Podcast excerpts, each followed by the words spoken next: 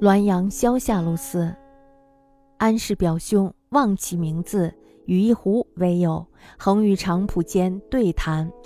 安见之，他人弗见之。胡自称生于北宋初，安寇以宋代史事，曰：“皆不知也。凡学仙者，必游方之外，使万缘断绝，一意精修。如一事有所闻见，于心必有所是非。”有所是非，必有所爱憎；有所爱憎，则喜怒哀乐之情必迭起寻生，以消烁其精气神耗而行一必矣。吾能至今犹在乎？待道成以后，来往人间，是一切机械变诈，皆如戏剧；是一切得失胜败，以至于治乱兴亡，皆如泡影。当时既不留意，又焉能一一而记之？既与君相遇，是以前缘。然数百年来相遇如君者，不知凡几，大都萍水偶逢，烟云疏散，素昔笑颜，亦多不记忆，则身所未接者，从可知矣。十八里庄三官庙有雷击歇虎一事。安问以物酒通灵，多应雷府，其长生亦遭物所忌乎？曰：事有二端，夫内丹导引，外丹伏耳。即艰难辛苦以正道，由力田以致富，理所宜然。若魅惑梦魇，盗采精气，损人之寿，延己之年，是与劫道无异，天律不容也。又或自为妖患，疑惑生灵，天律亦不容也。若其保养元神，自全生命，与人无患，与世无争，则老寿之物，正如老寿之人耳。何至犯造物之忌乎？就是石斋先生闻之，曰：“此胡所言，皆老世之粗浅者也。然用以自养，亦足矣。”安姓表兄忘记了他叫什么名字。他曾经呢有一个胡精的朋友，经常呢在场院和菜园子里相遇交谈。安兄呢能看见胡精，别人呢却看不到。这个胡精呢自称是生于北宋初年。安兄就问他宋代的历史事件，他回答说：“哎呀，都不知道呀。凡是学仙的人，必定游历于世外，隔断一切因缘，专心致志的精心修炼。”如果说呀，要对世事有所见闻的话，那么心里呢必定会有孰是孰非的分析。有了这些判断与分析呢，必定会有爱有恨。那么有了爱恨以后呢，必定会有喜怒哀乐之情。那么有了喜怒哀乐之情呢，也就会消减人的精气，精气呢会被这些情绪所消耗。这大概就是我们说的内耗，是吧？的确是会有内耗。那么身体呢也就凋敝了，哪能活到现在呀？等到大道继承，来往于人世间，看一切阴谋欺诈，都像是演戏一样；看一切得失成败，乃至治乱兴亡，都像是虚幻的泡影一样。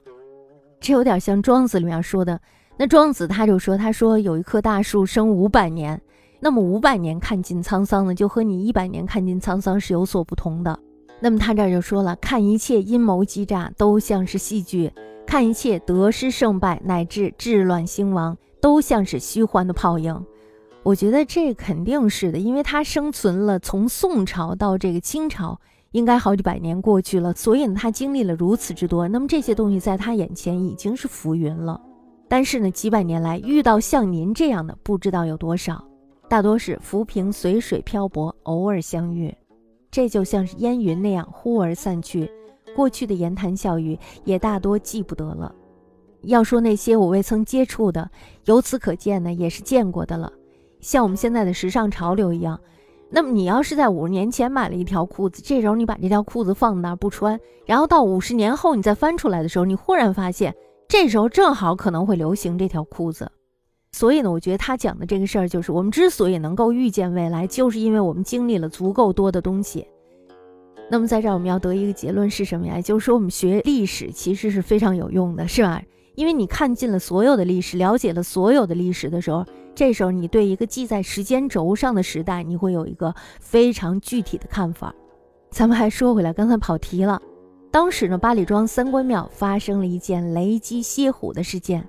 那么这时候呢，安兄就问了，说物酒通灵多半会遭到雷劈，难道长生是造物主的禁忌吗？也就是说呢，造物主他是不允许长生的吗？这时候胡精就回答了，说这呀有两个方面，如果要是炼成内丹导气引体，或者呢是服用了金石烧炼的外丹，都是经历艰难辛苦得以悟道。就像是努力耕田得以致富一样，是理所当然的。若是靠诱惑梦魇、盗采精气、损人利己、延嗣自己的年龄，这样呢，如同抢劫一般，上天的律令呀是不允许的。又或者呢，是任意的兴妖作怪，给百姓造成了祸害，那么上天的律令呢也是不允许的。如果呀，他要保养精神，完善自己的生命。不给人带来祸患，于是呢无所竞争，那么长久存在的事物，如同年老有寿的人那样罢了，何至于触犯造物主的禁忌呢？